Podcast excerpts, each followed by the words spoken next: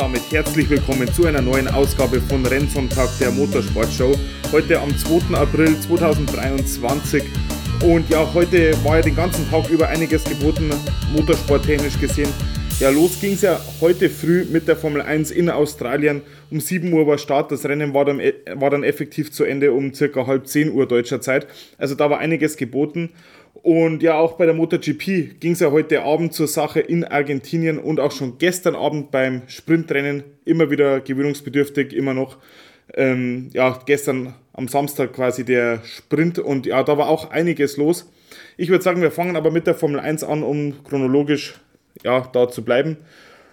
Und ja, was soll ich sagen? In der letzten Folge habe ich ja noch gesagt, dass in der Formel 1 dieses Jahr wahrscheinlich nicht so viel Action zu erwarten ist und ich wurde eines Besseren belehrt aber der Reihe nach.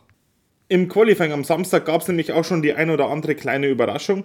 Keine Überraschung allerdings der Polesitter, nämlich Max Verstappen. Der lag im Qualifying gute zwei Zehntel vor George Russell im Mercedes äh, und gefolgt von Lewis Hamilton auf Platz 3.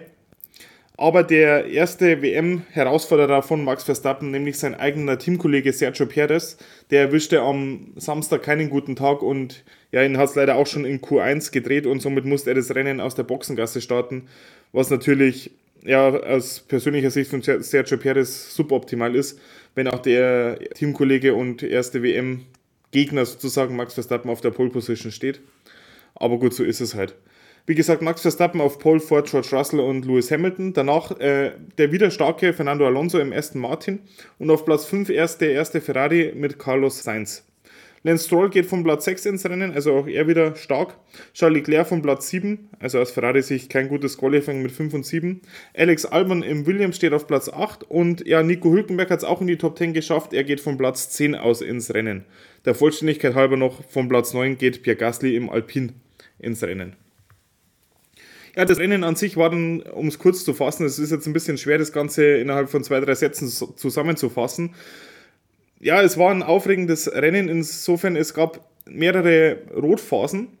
Am Start hat es auch gleich Charles Leclerc erwischt, das heißt, der geht wieder mit einem Nuller nach Hause und ja auch Carlos Sainz sollte mit einem Nuller nach Hause gehen, aber dazu gleich mehr. Also für Ferrari ein gebrauchtes Wochenende und für Charles Leclerc natürlich ein Horror-Saisonstart, nachdem er im ersten Saisonrennen in Bahrain schon einen Nuller hinnehmen musste. Ja, so auch jetzt wieder ein Crash in der ersten Runde unverschuldet kann man jetzt so nicht sagen. Es war meiner Meinung nach ein normaler Rennunfall. Ihr kennt die Strecke in Australien, da geht es halt einfach in der ersten Runde eng zu. Ja, er ist dann mit Lance Stroll kollidiert und dann im, ja, ins Kiesbett befördert worden, der Charles Leclerc. Aber wie gesagt, da kann man jetzt keinen die Schuld vor, äh, ja, zusprechen. Es geht einfach eng zu in der ersten Runde und Charles Leclerc hat halt da einfach Pech gehabt. Ist natürlich auch immer der Nachteil, wenn man halt im Mittelfeld, in seinem Fall von Platz 7 aus, ins Rennen geht ja, da wird es dann natürlich schon mal eng, äh, wenn mehrere Fahrer gleichzeitig in die Kurve wollen. Das ist einfach in Australien so und nichts Neues, aber ärgerlich natürlich für Charles Leclerc und natürlich auch für Ferrari. Ja, George Russell erwischte eine gute Anfangsphase und hat das Rennen dann ja, teilweise angeführt vor Lewis Hamilton. Max Verstappen kam bei den Starts nämlich nicht allzu gut weg. Starts, ähm, deswegen, es gab mehrere stehende Restarts, aber wie gesagt, dazu auch gleich mehr. Ja, dann gab es allerdings einen Crash und eine darauf folgende Safety-Car-Phase. Und ja, man holte, also Mercedes hat dann George Russell in die Box geholt. Ähm, Lewis Hamilton hat sich darüber erstmal beschwert, warum er nicht in die Box geholt wird, aber man hat sich dafür George Russell entschieden.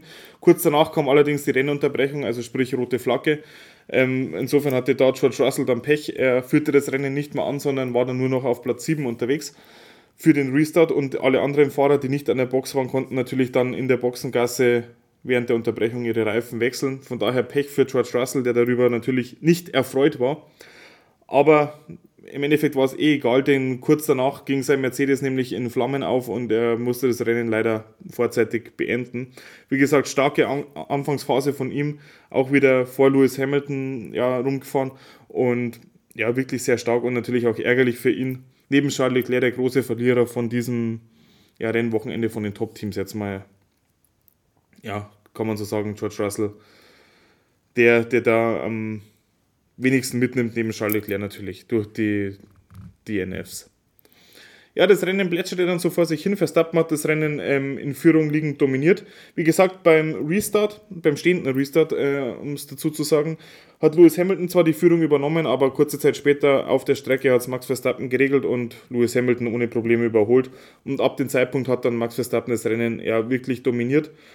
Ja, kurz vor Schluss, zwei Runden vor Schluss, um genauer zu sein, gab es dann äh, wieder eine rote Flagge. Nämlich der Kevin Magnussen ist da ein bisschen übermotiviert aus der Kurve rausgekommen und hat mit seinem rechten Hinterrad dann die Mauer berührt. Das Rad ist abgeflogen und so entschied sich die Rennleitung wieder für eine rote Flagge. Und ja, zwei Runden vor Schluss ist natürlich dann immer die Frage, wird das Rennen nochmal gestartet und wenn ja, in welcher Form? Das ja, war dann lange Zeit unklar, bis dann klar wurde, ja, das Rennen wird nochmal gestartet und zwar stehend für zwei Runden. Ja, es gab große Aufregung darüber, warum jetzt das Ganze so gestartet wird. Im Endeffekt entspricht es anscheinend den Regeln, dass man auch zwei Runden vor Schluss nochmal stehen starten kann, was natürlich das ganze Renngeschehen irgendwie auf den Kopf stellt. Denn wie gesagt, Max Verstappen dominiert das Rennen, war mehr oder weniger durch vom Ergebnis her. Ähm, und dann doch nochmal ja, ein stehender Rest, äh, Restart. Ja. Und ja, als hätte man es geahnt, gab es beim Restart dann wirklich äh, mehrere Crashes gleich in den ersten zwei, drei Kurven. Die Alpinen haben sich da zum Beispiel gegenseitig rausgenommen, obwohl man hier auch niemandem die Schuld geben kann. Es war einfach ein Chaos in den ersten zwei Kurven. Und ja, so wurde das Rennen dann nach dem Restart, nach zwei, drei Kurven, wieder unterbrochen. Dann mit noch einer Runde übrig. Und dann war natürlich jetzt wieder die Frage, ja, wird nochmal gestartet? Man hat sich dann dafür entschieden, ja, es wird nochmal hinter dem Safety Car gestartet, also das Rennen quasi hinterm Safety Car ins Ziel gebracht. Aber dann ist natürlich die große Frage, mit welcher Reihenfolge startet man da? Fernando Alonso war zum Beispiel ein Leidtragender des Crashes. Er war gut unterwegs und ist dann im Endeffekt durch den Crash auf Platz ja, 15 ungefähr zurückgefallen, also wirklich sauber Positionen verloren. Nico Hülkenberg wiederum war der große Gewinner des ganzen Chaoses, in Anführungsstrichen, denn er konnte sich überall raushalten und war dann zum Zeitpunkt der erneuten Unterbrechung sogar bis auf Platz 4 vorgerutscht. Man hat sich dann aber so entschieden, mit, dem, mit der ja, Startaufstellung oder mit der Reihenfolge das Rennen zu Ende zu fahren, wie gesagt, hinter dem Safety Car, wie vor der zweiten Rotphase. Also sprich Max Verstappen vor Lewis Hamilton und Fernando Alonso. Und ja, so hat man es dann auch gemacht. Wie gesagt, der große Gewinner dieser Entscheidung natürlich Alonso. Er wurde bei dem Crash ja, wie gesagt, äh, nach hinten gespült auf Platz 15, aber ja, dadurch, dass man sich dafür entschieden hat, das Rennen mit der alten ursprünglichen Startaufstellung vor der letzten gefahrenen Runde quasi wieder aufzunehmen, äh, stand er wieder auf Platz 3. Er hatte Glück, dass er sich bei dem ja, Crash das Auto nicht so stark beschädigt hatte und das Rennen da wirklich ja, fortsetzen konnte. Nico Hülkenberg und Haas natürlich die Leidtragenden, die wurden wieder von Platz 4 auf Platz 8 äh, bzw. auf Platz 7 zurückgespult. Äh, und noch ein Leidtragender, nämlich Carlos Sainz, der bekam eine 5-Sekunden-Strafe und klar, wenn das Rennen hinterm Safety Car zu Ende gefahren wird, reißen es 5 Sekunden raus und es war nichts mit Punkten. Carlos Sainz kam im Endeffekt, oder wurde dann im Endeffekt auf Platz 12 gewertet, was natürlich sehr schade ist. Insgesamt wurden ja generell nur 12 Fahrer ja, gewertet, von daher Carlos Sainz letzter durch diese 5-Sekunden-Strafe. Als Endergebnis in der Formel 1 dann Max Verstappen vor Lewis Hamilton. Das kann man so stehen lassen, würde ich sagen. Fernando Alonso dann, wie gesagt, auf Platz 3. Ich muss noch kurz dazu sagen, zum Zeitpunkt der Aufnahme dieses Podcastes ist gerade die Meldung reingekommen, dass das Haas-Team Einspruch gegen die Entscheidung eingelegt hat. Meiner Meinung nach wenig aussichtsreich, aber gut, da gibt es Experten, die sich da im Regelwerk besser auskennen als ich definitiv. Von daher müssen wir mal schauen, was da rauskommt. Nichtsdestotrotz wird Nico Hülkenberg schlechtestenfalls auf, auf Platz 7 gewertet. So ist der aktuelle Stand jetzt um 14.31 Uhr. Ähm, wie gesagt, Punkte für Nico Hülkenberg, Punkte für Haas, das kann man mit, mal mitnehmen. Ja, Lance Stroll kam auf Platz 4 ins Ziel. Wieder sehr starke Leistung vom ganzen Aston Martin-Team mit 3 und 4. Sergio Perez konnte sich auf, bis auf Platz 5 vorfahren. Auch dafür Respekt, eine gute Leistung am Rennsonntag. Ja, Lando Norris kam auf Platz 6 ins Ziel. Auf Platz 7, wie gesagt, Nico Hülkenberg und auf Platz 8 Lokalmatador Oscar Piastri im McLaren. Also auch ein sehr starkes Ergebnis für McLaren, muss man ehrlich sagen. Klar, viele Ausfälle waren dabei, von daher, aber trotzdem, die Punkte muss man auch an so einem Rennwochenende erstmal mitnehmen. Wie gesagt, McLaren auf Platz 6 und Platz 8 mit äh, Norris und Piastri. Ja, auf 9 äh, Joe im Alfa Romeo und auf Platz 10 Yuki Tsunoda im Alfa Tauri. Auch da herzlichen Glückwunsch nach Italien an das Alfa Tauri-Team, beziehungsweise nach Japan zu Yuki Tsunoda. Ähm, erste Punkte für Alfa Tauri in diesem Jahr und hoffen mal, dass es da bergauf geht. Ja, Walter Bottas kam ins Ziel auf Platz 11 und Carlos Sainz, wie gesagt, wurde aufgrund der 5-Sekunden-Strafe auf Platz 12 gewertet. Ja, so viel zur Formel 1. Aber kommen wir nun zur MotoGP, denn da war in Argentinien auch einiges geboten, auch schon am gestrigen Samstag am Qualifying und Sprinttag sozusagen. Denn Alex Marquez, der Bruder von Marc Marquez, der wiederum an diesem Wochenende übrigens nicht dabei war, aber dazu gleich mehr. Wie gesagt, Alex Marquez musste zwar erst in Q1, konnte sich aber dann trotz Sturz für Q2 qualifizieren und setzte da seine Grissini Ducati auf die Pole Position für das Sprint und auch für das Hauptrennen. Das ist ja die Besonderheit in der MotoGP. Und ja, Alex Marquez ging früh auf die Slickreifen und dieser Poker ging tatsächlich auf, denn wie gesagt, er holte sich die Pole Position vor Marco Bezzecchi in der Munifier 46 Mannschaft und vor Francesco Banaya auf Platz 3 im Ducati Werksteam. Franco Morbidelli im Qualifying auch sehr stark unterwegs auf Platz 4, ganz im Gegensatz zu seinem Teamkollegen Fabio Quartararo, der nur auf Platz 10 ja, das Qualif oder das, die, die beiden Rennen ja, beginnen konnte. Maverick Vinales auf Aprilia auch stark stärker im Qualifying als zum Beispiel Teamkollege Aleix Espargaro, der nur vom Platz 9 ins Ziel ging. Ja, das Feld ist natürlich sehr dezimiert, es fallen einige Fahrer aus, wie gesagt, Marc Marquez, Paul Espargaro, Miguel Oliveira, ja, ähm, wie gesagt, einige Verletzte noch aus dem ersten Rennwochenende und so hatten wir leider nur 18 Motorräder am Start für dieses Wochenende. Und ja, hoffen wir da einfach mal, dass sich da nicht mehr verletzen im Laufe der Saison natürlich auch nicht. Für die Ersatzfahrer ist es natürlich noch, war es ein bisschen kurzfristig jetzt da nach Argentinien zu reisen. Und ja, zum Beispiel Jonas Folger wird ja sein Comeback in der MotoGP geben. Er wird für Paul Espargaro auf äh, Gasgas ja, den Ersatzfahrer machen und aber leider erst ab Osten, ab dem nächsten Rennen. Wie gesagt, da war ein bisschen kurzfristig. Die Anreise nach Argentinien ist ja bekanntermaßen immer eher beschwerlich und das geht nicht so von heute auf morgen wie jetzt, wenn das nächste Rennen in Europa gewesen wäre. Von daher haben wir nur 18 Motorräder am Start gehabt an diesem Rennwochenende, aber ja, so ist es halt. Aber die Jungs haben das Beste daraus gemacht, die beste Action geboten. Ja, Brad Binder geht von Platz 15 aus ins Rennen und dieser Kerl sollte ein, im Sprintrennen einen Wahnsinnsstart erwischen und sich relativ schnell in die Führungsgruppe reinspielen und das Sprintrennen dann im Endeffekt sogar gewinnen. Wirklich sehr überraschend sind dann die Plätze 2 und 3. Wie gesagt, die größte Überraschung im Sprintrennen definitiv Brad Binder, der sich die 12 Punkte und den Sieg holt. Gefolgt von den beiden ja, Rossi Fire 46 Jungs, Marco Bezzecchi und Luca Marini, die das Podium komplettieren. Und ja, wie gesagt, es war wieder ein sehr spannendes, sehr ereignisreiches Sprintrennen, meiner Meinung nach. Ich hätte da wirklich mit weniger Action gerechnet in den Sprintrennen, aber es war wirklich bis zur letzten Kurve offen, wo Marco Bezzecchi noch den Brad Binder sich holt. Und auch auf den Verfolgerrängen ähm, gab es einige spannende Kämpfe. Franco Morbidelli kam im Endeffekt auf Platz 4 ins Ziel beim Sprint. Und ja, man muss auch sagen, Franco Morbidelli, ich gönne es ihm wirklich, dass er da in Argentinien wenigstens am Samstag einigermaßen stark ausgesehen hat und wirklich mal wirklich äh, ja, konsequent vor seinen Teamkollegen das ganze Wochenende über unterwegs war. Fabio Quartararo kam nämlich nur auf Platz 9 ins Ziel und rettete somit ja einen Punkt für die WM. Auch für Francesco Banaya lief es im Sprintrennen auch nicht ganz so, nachdem er ja Portugal dominiert hat, denn er kam nur auf Platz 6 ins Rennen. Ja, der Polsitter Mar Mar äh, Alex Marquez, Entschuldigung, kam auf Platz 5 ins Ziel. Auch sehr stark für die Gresini-Mannschaft und ja, natürlich auch irgendwo eine Watschen für ja, Fabio Di Gianantonio, der jetzt das zweite Jahr für Gresini fährt. Aber nachdem er letztes Jahr von Enea Bastianini ja, gebügelt wurde, sage ich jetzt mal, läuft es dieses Jahr für ihn auch nicht viel besser, denn Alex Marquez fährt ihm da auch wirklich um die Ohren, muss man ganz klar so sagen. So viel also zum Sprintrennen, das wieder einiges zu bieten hatte. Ja, und auch am Sonntagabend deutscher Zeit ging es dann mit derselben Startaufstellung wie schon am Samstag ins Rennen mit einer Ausnahme.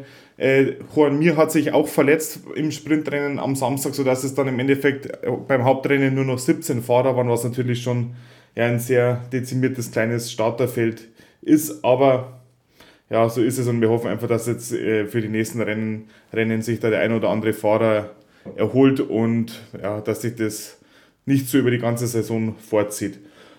Wie gesagt, Alex Marquez von der Pole Position vor Marco Bezzecchi und Francesco Banaya, gefolgt von Morbidelli, Vinales und Zarco, wie schon am Samstag für Sprintrennen.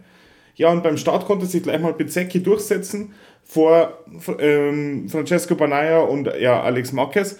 Alex Marquez konnte sich lang auf P2 halten, bis dann ja, circa zur Mitte des Rennens Francesco Banaya ihn überholt hat. Das Ganze sollte aber nicht lang halten, denn Francesco Banaya kam ein paar Runden vor Schluss dann zu Sturz und holte tatsächlich keine Punkte mehr. Was auch noch anzumerken ist, es waren nur 17 Fahrer am Start, von daher ging man davon aus, dass wenn man das Rennen irgendwie beendet, dass man dann trotzdem irgendwie auf Platz 15 kommt und somit einen Punkt holt. Dem war leider nicht so, denn am Anfang des Rennens hat es auch den Sieger von, vom Sprintrennen Brad Binder erwischt und er musste ja, er, oder er fiel ganz an, ans Ende des Feldes zurück, konnte aber weiterfahren. Also er, die Maschine war jetzt nicht so stark beschädigt und er war auch nicht verletzt, Gott sei Dank, sodass er das Rennen fortsetzen konnte, aber halt mit ja, am Ende des Feldes chancenlos. Genauso wie eben dann Francesco Banaya, den sie ein paar Runden vor Schluss, wie gerade gesagt, ähm, erwischt hat. Und ja, diese beiden Fahrer haben aber leider keine Punkte geholt, denn es kamen tatsächlich alle 17 Fahrer ins Ziel und das trotz der beiden Stürze. Ja, es war also ein recht zivilisiertes Rennen der ja, 17 verbleibenden MotoGP-Fahrer. Ein, die einzigen Crash waren eben am Anfang, wie gesagt, Brad Binder in der ersten Runde, der einen leichten Kontakt mit Maverick Vinales hatte, der dann eben den Sturz von Brad Binder zur Folge hatte. Und auch Fabio Quattararo ist gleich zu Beginn des Rennens mit Taka Nakagami ja, kollidiert.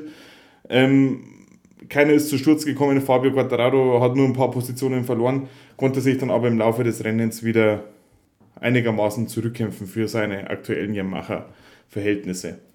Ja, das Rennen in nassen Bedingungen war dann einigermaßen unspektakulär, zumindest an der Spitze. Marco Bezzecchi hat souverän geführt und wirklich mit einigen Sekunden Vorsprung dann auch gewonnen vor Juan Sarko. Und der hat wirklich in den letzten zwei, drei Runden nochmal richtig aufgedreht und konnte da Position und Position gut machen. Klar, er profitierte auch vom Sturz von Francesco Banaya, aber trotzdem eine starke Leistung des Franzosen. Die dritte Ducati auf dem, Podium, auf dem Podium dann Alex Marquez in der Gresini Ducati, der wie gesagt von der Pole Position ins Rennen ging und ja nur zwei Plätze verloren hat und wirklich ein sehr solides Rennen gefahren hat. Gerade zum Schluss in der letzten Runde im Duell mit Juan Sarko hat ihm dann wirklich die Aggressivität seines Bruders in dem Fall leider gefehlt aus seiner Sicht, denn ja, er hatte da nicht mehr wirklich viel entgegenzusetzen. Wahrscheinlich waren seine Reifen auch schon zu beschädigt im Vergleich zu den Reifen von Juan Sarko.